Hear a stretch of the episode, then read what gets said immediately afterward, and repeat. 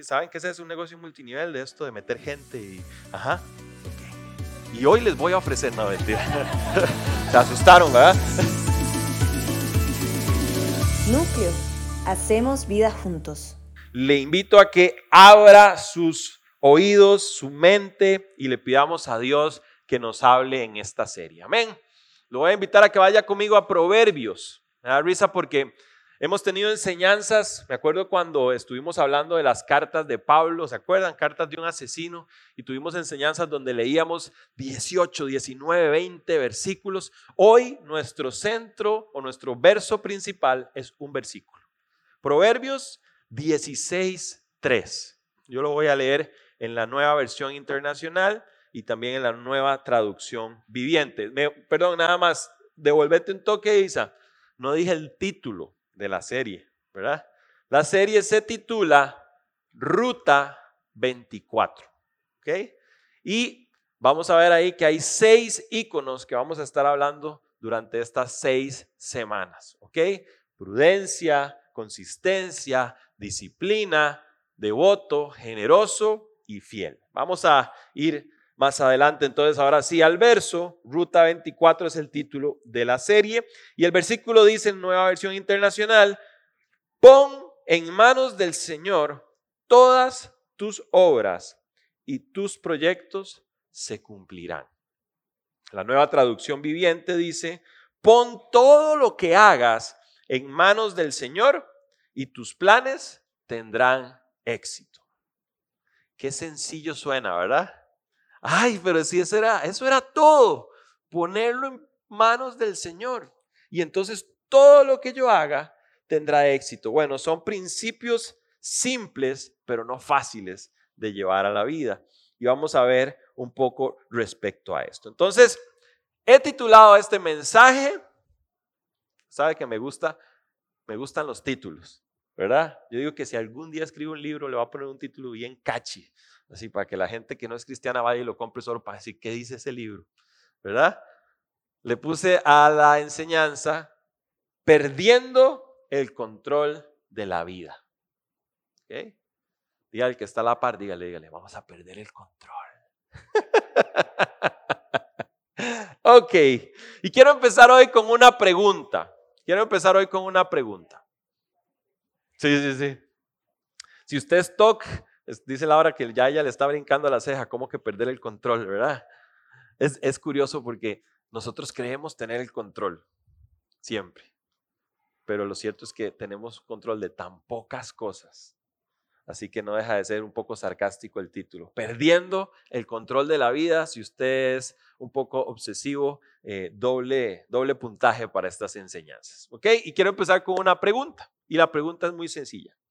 ¿Cuál creen ustedes que es la mayor diferencia entre esas personas que nosotros vemos y admiramos que parecieran ser plenas a nivel integral?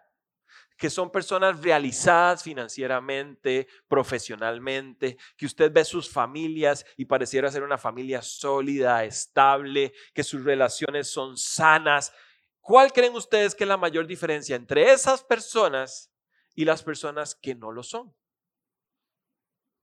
Y les voy a dar cinco segundos para que lo mediten. ¿Cuál será la mayor diferencia entre las personas que parecieran ser plenas y realizadas integralmente y las personas que no lo son? Hay opciones. Podríamos pensar en disciplina, podríamos pensar en eh, información, inteligencia, recursos, eh, clase social. Lo cierto es que no necesariamente, ¿verdad? Yo conozco gente brillante, pero brillante a nivel cognitivo, que no están teniendo éxito en su vida laboral. Y uno dice, pero ¿cómo? Yo quisiera ese cerebro que me lo pusieran a mí aquí. ¿Sí? Yo conozco gente con muchos recursos divorciándose.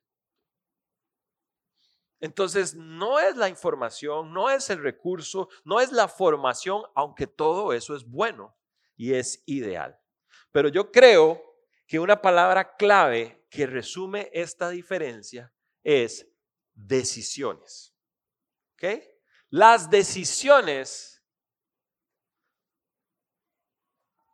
son claves. Nuestras decisiones construyen nuestra vida.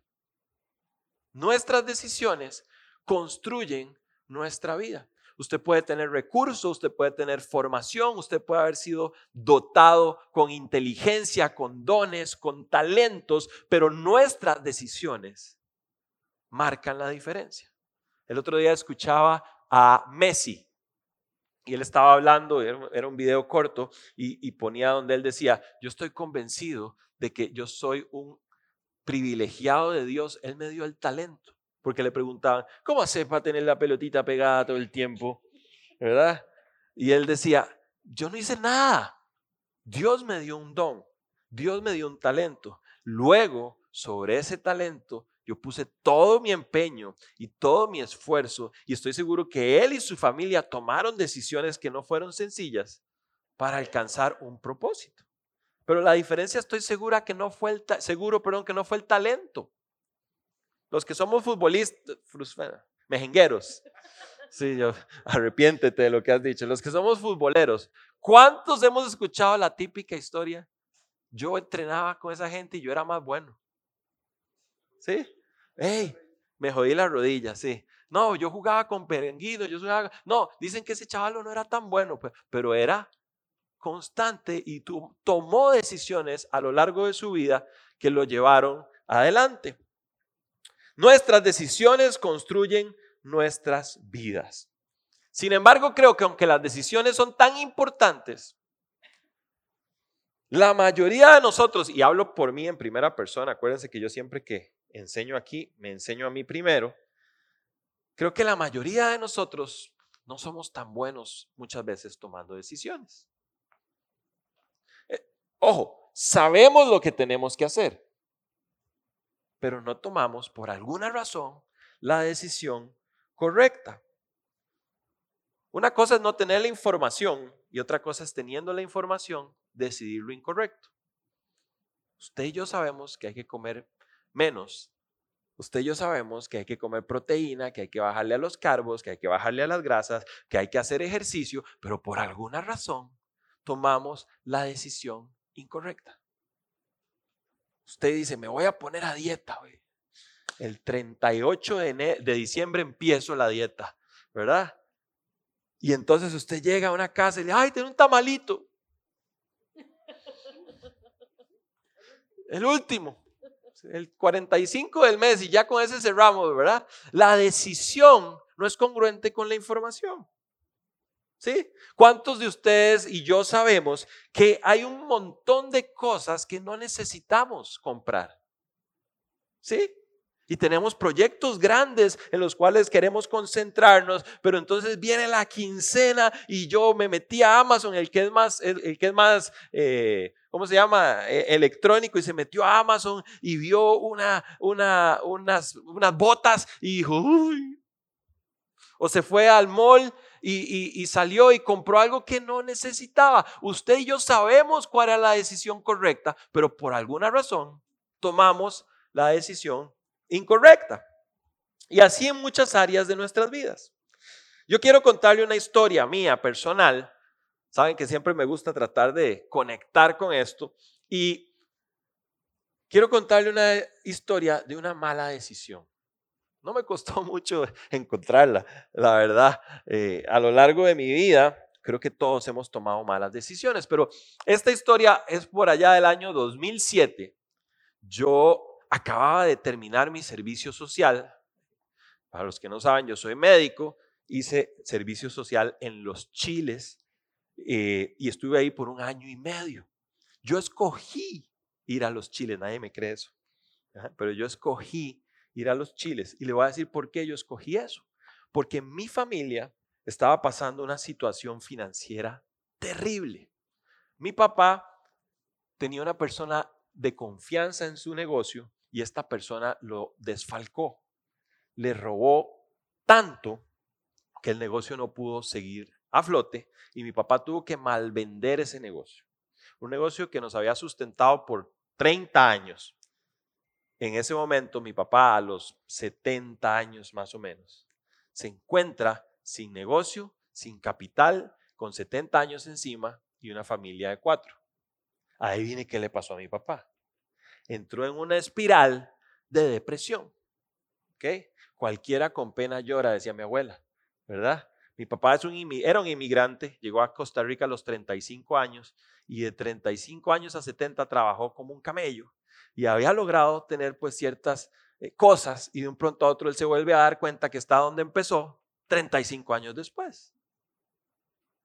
Entonces, eso pone en mí una carga tan fuerte financiera y Dios es tan bueno que saqué la fichita del servicio social.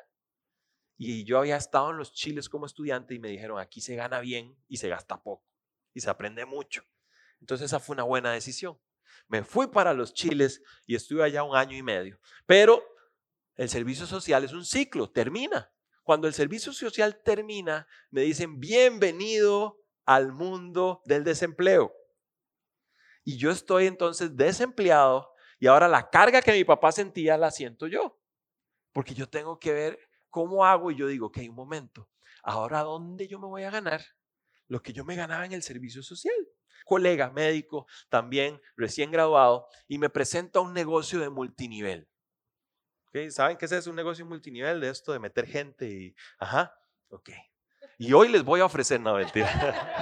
Se asustaron, ¿verdad? y yo veo eso como un salvavidas, lo tomo y con mucha ilusión en mi vida, en mi corazón. Y ¿saben qué? Me empieza a ir súper bien. Súper bien. Y empiezo a hablar con amigos cercanos y ellos entran y también les empieza a ir súper bien. Cuando les digo súper bien, es que alrededor de un año después, diez meses después, yo me estaba ganando a veces dos veces y media lo que me ganaba en el servicio social. Y yo dije, wow. Y en ese momento, cuando me estaba yendo súper bien, me llama mi ex jefe en los chiles.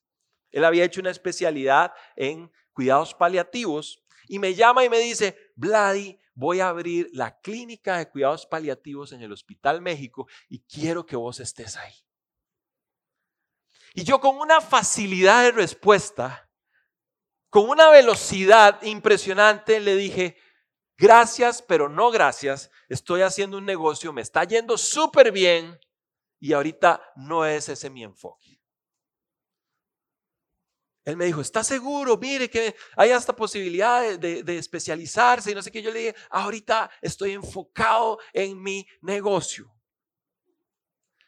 Y me siguió yendo bien por unos meses más. Y un pronto a otro, después de eso, en la empresa con la que estábamos trabajando empezó a tener falta de liquidez, el negocio se empezó a tambalear, ya yo no sentía la confianza de invitar a alguien a que hiciera esto porque ya no nos estaban pagando. Así que decidí terminar de hacer ese negocio y volví a ver atrás y dije, qué pésima decisión para mi carrera profesional tomé. Y al día de hoy, de vez en cuando, me quisiera devolver en el tiempo y decirle, sí, lo voy a tomar. Pero nuestras decisiones marcan y construyen nuestra vida. ¿Ok? Entonces, yo sé que no soy el único que he tomado malas decisiones, pero esto me lleva a hacerme la segunda pregunta de la mañana. ¿Por qué será que nos cuesta tanto tomar buenas decisiones? ¿Por qué será que nos cuesta tanto tomar buenas decisiones? Y yo le voy a proponer tres hipótesis.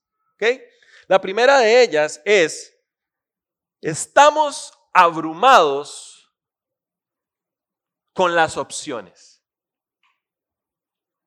¿Qué hubiera pasado si yo en el 2007 no hubiera tenido opciones? Y me llama mi jefe, quiero que venga, yo aquí estoy, ¿cierto? Pero tenía opciones. Y no está mal tener opciones. El problema es cuando tenemos demasiadas opciones. Yo no sé si a usted le gusta ir a Starbucks, ¿verdad? Pero yo me imagino, tengo una fiel, fiel, fiel Starbuckiana por allá atrás, pero yo me imagino a mi abuelo yendo a Starbucks. Regáleme un café. ¿Con cafeína? Café es con café, con cafeína, hubiera dicho mi abuelo, ¿verdad? Pero ¿con cafeína o descafeinado? Descafeinado. ¿Con leche? Ah, sí, échale leche. ¿Qué tipo de leche? mi abuelo, hay tipos de leche. Sí, claro, tenemos leche completa, 2% de lactosada, leche de avellana, leche de almendra, leche de lagartijo blanco, ¿verdad? O sea, yo he descubierto una cantidad de leches que ni sabía que existían. Y entonces ya llegué a la leche, ya para eso han pasado 25 minutos, ¿verdad? ¿Y de qué tamaño lo quiere? 20, grande, tall, grande, pero grande no es grande, es, mediano. Eh, ¡ah! sí, el otro día, el martes fuimos al súper íbamos por el súper y ellos, Santi y Avi se turnan. Entonces a Avi le había tocado escoger lo salado, porque les compramos un snack de salado, unas papitas, algo. Y a Santi entonces le tocaba lo dulce. Llegamos al pasillo de las galletas y empieza Santi. Y ya Laura y yo, ¿verdad? Siempre apurados. Y en eso Santi se vuelve y literalmente me dice, papá, es que hay demasiadas galletas, no puedo decidir. Y le digo yo, gracias Señor, porque siempre provees ejemplos para las enseñanzas. Porque cuando tenemos tantas opciones, nos sentimos abrumados. ¿Sí o no? ¿Cuántos igual que yo pasan más tiempo escogiendo qué van a ver que lo que van a ver en Netflix? ¿Sí? A Laura, Laura ama eso de mí. Yo le digo, venga media hora cuando yo decía que voy a ver. Porque se desespera, ¿verdad? Yo entro y veo, y veo el trailer, y veo las, las estrellitas, y veo si hay comentarios de, ah, esta se ve buena, papá, papá, no sé qué. Y cuando empezamos a ver a los 15 minutos, los dos. Porque las opciones nos abruman. Hay un, hay un eh, psicólogo, es un PhD en psicología clínica, y él se llama Roy Baumeister. Y en 1998 él describió un término y se llama la fatiga de la decisión. Y lo que dice este, esta línea de pensamiento es que entre más volumen de decisiones nosotros tomamos, peor es la calidad de las decisiones. Y dice que en promedio nosotros al día tomamos 35 mil decisiones. En promedio. ¡Wow! Me levanto, no me levanto, apago la alarma, pongo otros cinco minutos, ok, me levanté, me baño, eh, qué me voy a vestir, cómo, no cómo, voy a la derecha, voy a la izquierda, me brinco el semáforo, voy a tiempo, papá. Y entre más decisiones nosotros tomamos, más difícil nos es tomar una buena decisión. Entonces, la primera hipótesis de por qué nos cuesta tomar decisiones es que estamos abrumados por las opciones. La segunda es que estamos, estoy cambiando de voz, estamos, nos da miedo, estamos asustados de tomar la decisión incorrecta. Doble puntaje si usted y yo somos cristianos e hijos de Dios. Porque no queremos salirnos de la voluntad de Dios. Y aquí voy a usar un ejemplo que Lau yo sé que me va a dar permiso de usarlo. No le pregunté, pero yo confío. No, Lau se convirtió a los 23 años. ¿Ok? se convirtió en esta princesa. A mí esa palabra siempre me suena rara, pero la digo, se convirtió. ¿En qué? ¿Verdad? No, Lao conoció al Señor Jesús y estableció una relación con Él eh, a los 23 años. Y Lao dice que cuando ella entra a tener esta relación con Dios y empieza a leer la palabra y ella empieza a conocer la voluntad de Dios, ella dice, yo no quiero equivocarme con un novio. Y entonces Lao se hace de un novio, un impío, incircunciso, no, era un, novio cristiano, eh, muy buena persona y chavalazo. Y bueno, y Lao empieza esta relación, pero al cabo de un tiempo se da cuenta que no era la persona. Iba a meter un chiste más, pero no, voy a dejarlo ahí.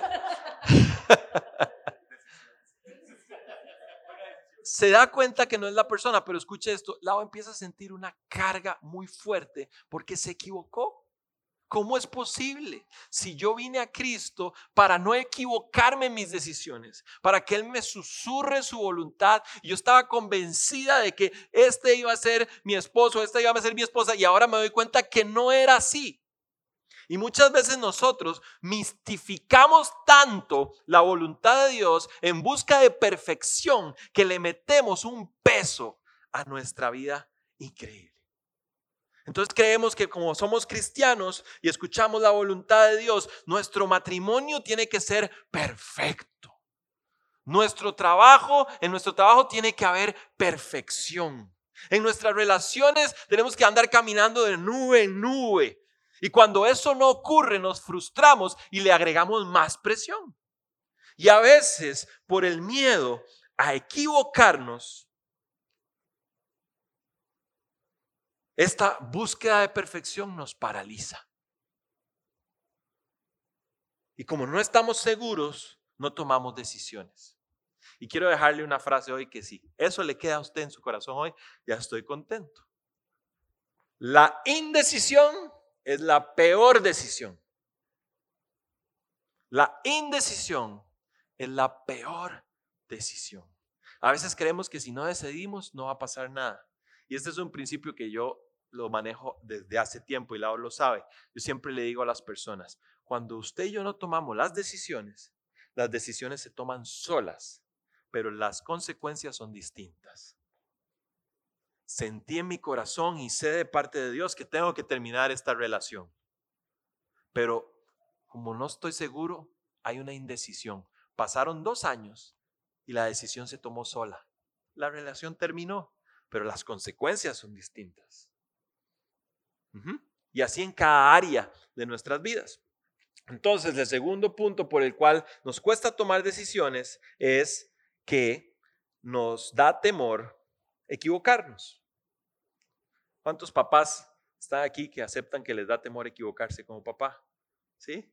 Y a veces uno se queda paralizado ante tanta, eh, se siente abrumado por ese temor. Y la tercera opción es, dejamos que nuestras emociones gobiernen nuestra razón. Dejamos que nuestras emociones gobiernen nuestra razón.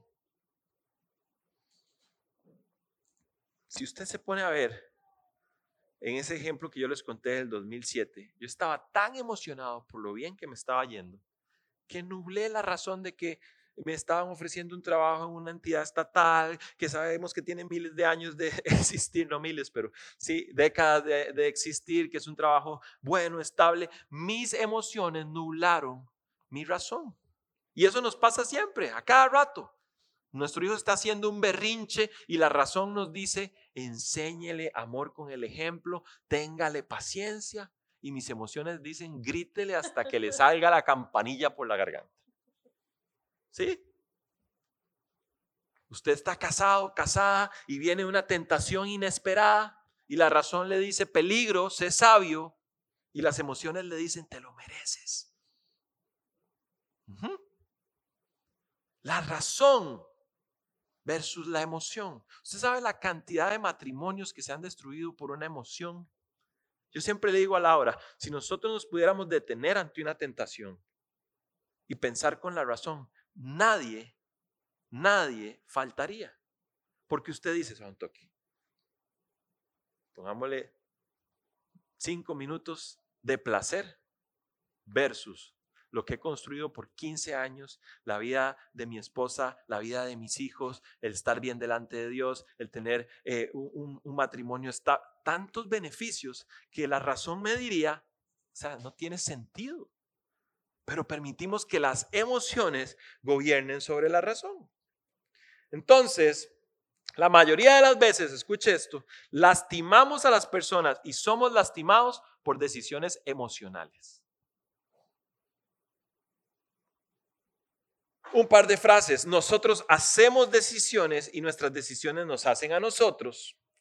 Esta me encanta. La calidad de nuestras decisiones determina la calidad de nuestra vida y por último, decisiones difíciles, vida fácil.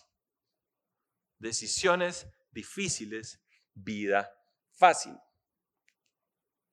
Entonces, cerrando esta gran primera introducción que estamos haciendo, ¿qué es lo que yo quiero proponernos hoy a todos los que estamos aquí?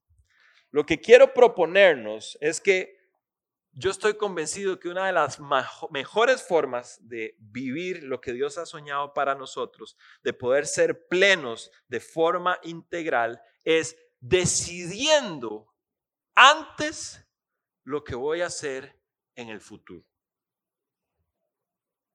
Predecidir. Decidir antes lo que voy a hacer en el futuro. Siempre que Lau y yo damos consejería prematrimonial y a veces matrimonial, y ya hemos tenido la bendición de casar a algunos que, que son parte de la comunidad, les decimos lo siguiente.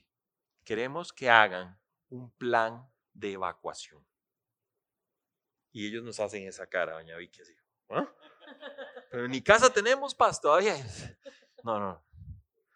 Es que vea, ustedes dos ahí donde se ven bien, amorcitos, acaramelizados, ¿verdad? Eh, usted que le dice a ella mi melocotoncito en almíbar, ¿verdad? Y usted que le dice a él mi bebito fiu fiu, ¿verdad? Ustedes ahí donde se ven tan bellos, tan tiernos, va a haber un día donde se van a querer matar.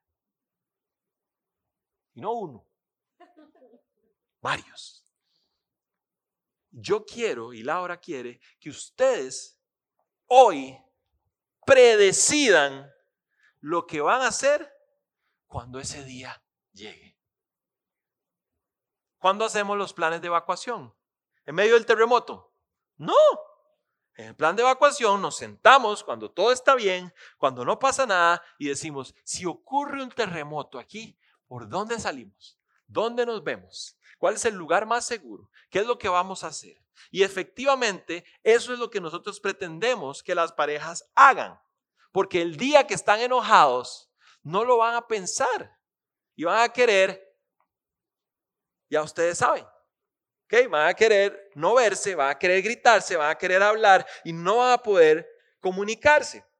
Entonces, una de las cosas que tenemos que pedirle al Señor Jesús en este año 2024 es que Él nos ayude a predecidir hoy lo que vamos a hacer cuando estemos en esa situación. ¿Qué, dijo, qué decía Proverbios 16.3? Pon en manos del Señor todas tus obras y tus proyectos se cumplirán. Pon en manos del Señor todas las decisiones emocionales, financieras, profesionales, ministeriales y tus proyectos se cumplirán. Entonces, quiero proponerles algo. Y esto es el punto central de esta introducción hoy. ¿Ok? Quiero proponerles lo que sigue a continuación. Tal vez Isa me ayuda. Eso que está ahí. Y quiero que eso si puede anotarlo, porque esto lo vamos a estar repitiendo a lo largo de estas siete semanas. Lo voy a quitar para que le tomen foto. Dice, cuando me enfrente con determinada situación, he predecidido tomar esta acción. Cuando me enfrente con determinada situación, he predecidido tomar esta decisión. Y esto va muy de la mano con aquellas áreas donde usted y yo sabemos que nos cuesta tomar decisiones. Hay áreas donde usted y yo somos muy eh, disciplinados, somos consistentes, pero lo cierto es que no somos así en todo, ¿cierto? Hay áreas, hay personas que les cuesta la parte física, de la salud, de cuidar su cuerpo. Hay otros que les cuesta cuidar sus emociones. Eh, hay otros que les cuesta cuidar su espíritu. Y dependiendo del área en la que estés sintiendo áreas de mejora, esto va. Entonces, un par de ejemplos. Si usted tiene problemas, por ejemplo, financieros, con orden, ¿ok? Y usted dice, vea, yo todos los años me hago un presupuesto y el problema es que el presupuesto me queda lindísimo, pero no lo cumplo.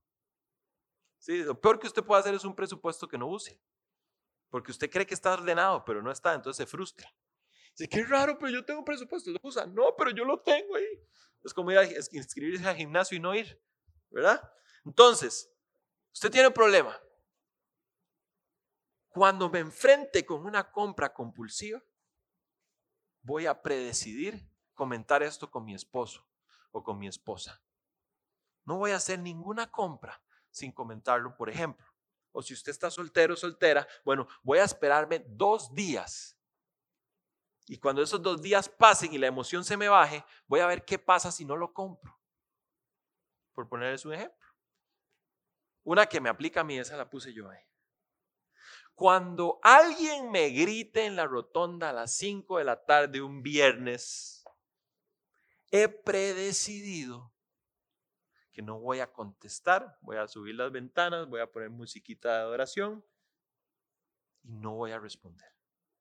Ahora, va a venir el momento de la situación, ¿sí? Pero si yo ya he predecidido, yo estoy seguro que Dios nos va a ayudar a tomar la decisión correcta. Si yo no predecido, si yo no hago un plan, lo más probable es que reaccione como siempre reacciono. ¿Ok? Y así para cada área, ¿se entiende, ¿se entiende el concepto? Cuando me enfrente con determinada situación, voy a tomar esta acción. Entonces, he predecidido tener un plan de evacuación. ¿Sí? Les pongo un ejemplo rápido. Hace un tiempo atrás, en, mi ambiente laboral, llega una persona, un compañero, y me dice, hey, me contaron que entró una muchacha guapísima. Y esa no fue la palabra que usó. ¿Verdad? Una muchacha muy carga entró al trabajo, me dijo él. Exacto. Entonces le digo yo, vieras que no sé. Y él, y él, esta persona como que se molesta. Y me dice, ay, no, algo así, me dice. Y yo le digo, ¿sabes qué es? Que yo prefiero no ver. Y peor, se indignó conmigo. Pero, ay, pero ¿por qué? Le digo, vea, es que yo creo que al no ver, yo no le falto el respeto a mi esposa. Y en ese momento, él cambió. No, no, yo no quise decir eso, jamás. Yo lo que pido es, pa, pum, Después otro día les cuento la historia, tuve la oportunidad de reunirme con esa persona meses más adelante y, esa persona se abrió y, y pasó algo muy bonito, pero el punto es que si yo no hubiera predecidido honrar a Dios y a Laura en esa área, tal vez no hubiera sido tan sencillo tomar esa decisión. Predecidir es importantísimo. ¿Ok? Con la ayuda de Dios vamos a determinar nuestra acción antes del momento de la decisión. Con la ayuda de Dios vamos a tomar nuestra acción antes del momento de la decisión. Y la Biblia está llena de estos ejemplos. Y voy terminando, les voy a mencionar tres ejemplos así rapidísimos de cómo alguien en Dios predecidió. Josué 24:15. Búsquelo después, anótelo por ahí. Josué 24:15 dice una frase que muchos de nosotros conocemos y es, mi casa y yo serviremos a Jehová. ¿Sabe? La situación en ese momento es que el pueblo de Israel, para variar, se estaba rebelando contra Dios. Y Josué estaba peleando con el pueblo y un día Josué al final de su ministerio se enoja y se levanta y les dice, vean, decidan a quién van a adorar. Pueden adorar a los dioses de nuestros padres en Egipto, pueden adorar a los amorreos, a los dioses de los amorreos, la tierra donde habitamos, pero yo y mi casa hemos decidido servir a Jehová. ¿Sabe? Ya le dije en qué capítulo está eso capítulo 24 del libro de Josué. ¿Sabe cuántos capítulos tiene el libro de Josué? 24. Esta prácticamente es la última participación pública de Josué. Unos versículos después, en ese mismo capítulo, Josué muere. Ahora le hago una pregunta. ¿Usted cree que Josué tomó esa decisión ahí? Josué predecidió ¿Cuál iba a ser su respuesta ante esa situación? En Josué 1. Josué 1.6, si usted fue a la escuela dominical igual y yo, se lo sabe. Josué 1.6, esfuérzate y sé valiente. En Josué 1, 24 capítulos antes, cuando Dios le hace una invitación y le dice, quiero invitarte a que tomes una responsabilidad y como estuve con Moisés, estaré contigo y voy a llevarte a que conduzcas a este pueblo a la tierra que yo les prometí. Ese día, en ese momento, Josué predecidió. Cuando las cosas se pongan duras, cuando el pueblo esté rebelde, mi casa y yo hemos decidido servir a Jehová. Otro ejemplo, rápido, el libro de Ruth, capítulo 1 de Ruth. Si no ha leído el libro de Ruth, lo invito a que lea el libro de Ruth. Es una historia de fidelidad y de redención. Y Ruth estaba casado con una persona, esta persona fallece y en ese momento, según la, según la, ¿ah? la costumbre, esta persona quedaba libre y debía buscar otro esposo, otra persona para que pudiera tener descendencia, porque era la mayor bendición que una persona, una mujer podía tener. Pero Ruth le dice a su suegra, Noemí, yo he predecidido que a donde tú vayas, yo iré. Que tu Dios será mi Dios. Y esa predecisión que ella hizo, ese plan de evacuación, hizo que tiempo adelante Ruth pudiera tener un futuro glorioso y tener descendencia. Y el último ejemplo que le voy a decir, Daniel, y vamos a hablar más adelante de Daniel en una de las enseñanzas, pero Daniel para mí es el rey de la predecisión. Nosotros conocemos muy bien la última parte de la historia de Daniel, pero Daniel fue un joven que desde muy pequeño predecidió por Dios. Y usted ve algo muy interesante, y es que entre más él decidía por Dios, peor le iba. Yo sé que solo a Daniel le ha pasado. Y entonces él, tenía una vida de intensidad y adoración con Dios. Y como él, buscaba tanto a Dios y amaba tanto a Dios, Dios lo entregó a los babilonios. ¿Cuántos quieren eso? Y entonces él era brillante. Los babilonios agarraron a los jóvenes más brillantes de todo Israel y se los llevaron para culturizarlos. Dijeron, estos tipos son inteligentísimos, hablemosles de nuestras costumbres, de nuestro legado, de nuestros dioses, de nuestra comida, hagámoslos babilónicos y ellos van a servirnos. Y habían cuatro que deben haber sido tan brillantes que se los llevaron al palacio a servir al rey, literalmente a vivir en el palacio. Y empezaron a darles la comida y lo que bebía el rey. Y Daniel 1.6 dice lo siguiente, pero Daniel decidió no contaminarse con la comida y el vino del rey. ¿Qué decidió? No contaminarse con la comida del vino, con la, con la comida y el vino del rey. ¿Ok? ¿Ustedes creen que Daniel lo decidió ahí? Daniel lo había predecidido años atrás en su vida de adoración y de intimidad con Dios. Desde antes que lo llevaran los babilonios, ya él había decidido que no iba a contaminarse. ¿Sabe una cosa? Daniel le daba valor a el agradar a Dios. Y es importante que hoy nos preguntemos en este año 2024 que estamos enfrentando, apenas empezando, es importante que nos preguntemos a qué le vamos a dar valor nosotros este año. ¿Cuáles van a ser aquellos principios y prioridades que van a marcar nuestra vida? ¿Sabe una cosa? Cuando los valores y los principios son claros, las decisiones se simplifican. Y perdonen que hoy he hablado mucho de mí y de lado, pero es a los que mejor conozco. Yo quiero decirles algo. Así como les dije que he tomado muy malas decisiones, Dios nos ha dado gracia en otras. Lau y yo tenemos muy claro que un valor de nuestra vida es nuestra familia. Y Lau y yo hemos rechazado oportunidades laborales muy buenas por ser fieles a dos principios, nuestra familia y servir a Dios.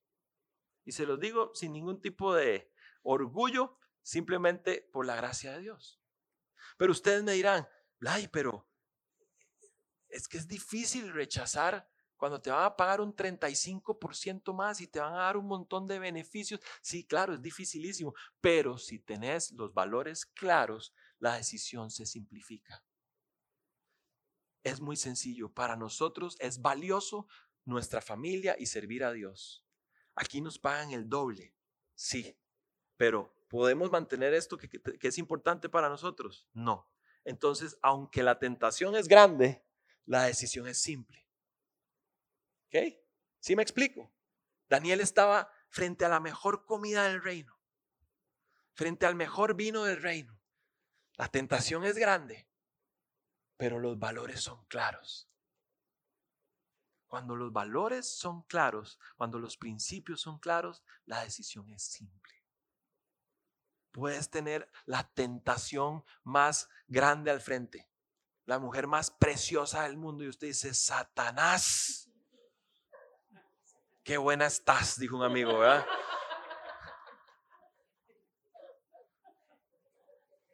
Pero si los valores son claros y los principios son claros, la decisión es simple.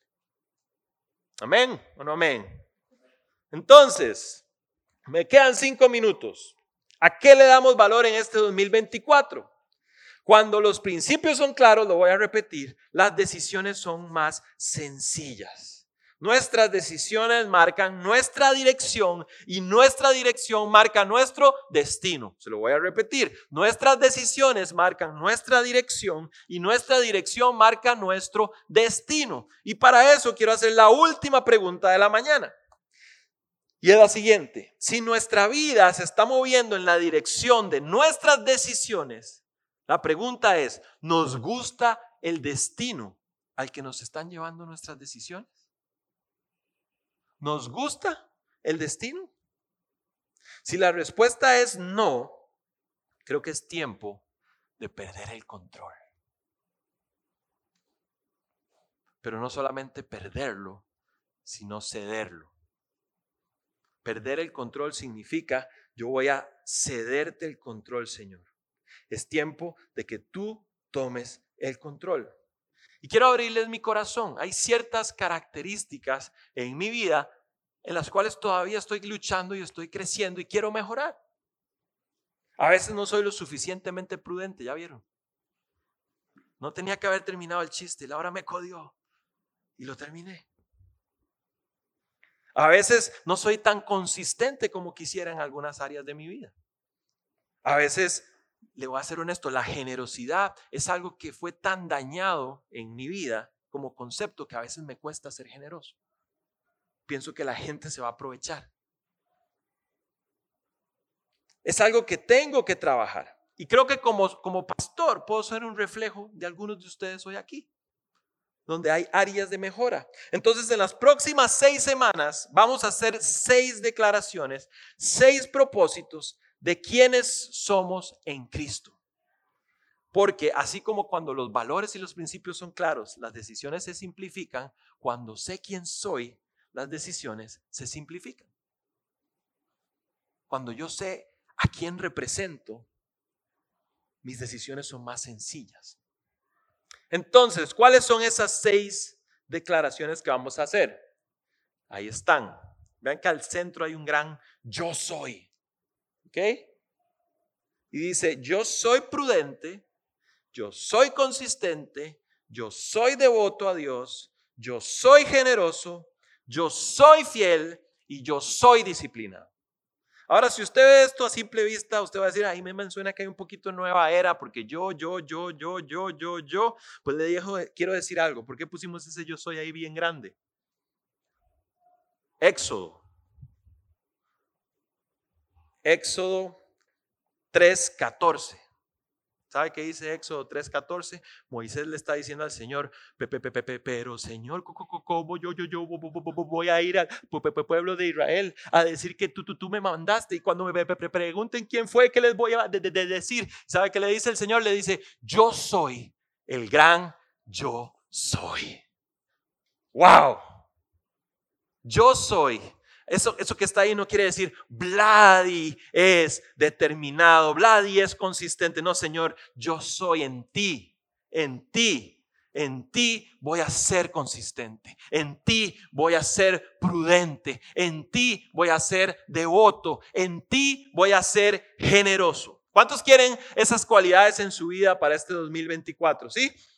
Con la ayuda de Dios en este año vamos a predecidir ser prudentes, ser consistentes, ser devotos, ser generosos, ser fieles y ser disciplinados. Y estoy convencido que si logramos eso, nuestros planes se cumplirán. Amén. Y un día, este año, cuando estemos cansados, cuando estemos deprimidos, cuando estemos enojados, cuando las emociones quieran gobernar nuestras decisiones, cuando estemos abrumados por las opciones, cuando tengamos miedo de tomar la decisión incorrecta, en ese momento vamos a poder recordarnos que en enero de, este año predecidimos estas cosas. Nuestras decisiones no se basan en emociones momentáneas, sino en los principios eternos, los valores que Dios puso en nuestro corazón. Y la última, para terminar, en Getsemaní, Jesús predecidió. Jesús en medio de un dilema de si lo hacía o no lo hacía, mientras lloraba lágrimas de sangre, predecidió, Señor, Padre, no importa lo, aterrorizado que esté, no importa el dolor que pueda sentir en el proceso, no importa lo duro que sea el camino, no importa lo que me cueste, Señor, no se haga mi voluntad. Yo te cedo el control. Yo pierdo el control. Sé tú en mí. Hágase tu voluntad y no la mía. Señor, en base a tus principios, yo hoy predecido que en este 2024 no se haga mi voluntad, sino la tuya. Pongo en tus manos todas mis obras, todo lo que hago y mis proyectos en el nombre de Jesús se cumplirán. Y quiero invitarlos a cerrar esta mañana con una oración ahí donde usted está. Esta no es una prédica que toque emociones. Esta es una prédica que va dirigida a nuestra razón. Quiero invitarlos a hacer una oración conmigo esta mañana para terminar. Señor, este año queremos perder el control de nuestras vidas para cedértelo totalmente a ti. Como dijo el apóstol Juan, es necesario que yo mengüe, que yo decrezca, para que crezcas tú en mí. Este año quiero honrarte con cada decisión. Quiero ser sabio y predecidir cuál va a ser mi acción antes del momento de la decisión. Para que cuando esté ante una dificultad, una decisión complicada, sea más sencillo. Este año quiero darle valor a mi relación contigo. Quiero priorizarte, Señor, en mi vida. Porque sé que si tú estás primero, todo lo demás vendrá, Señor.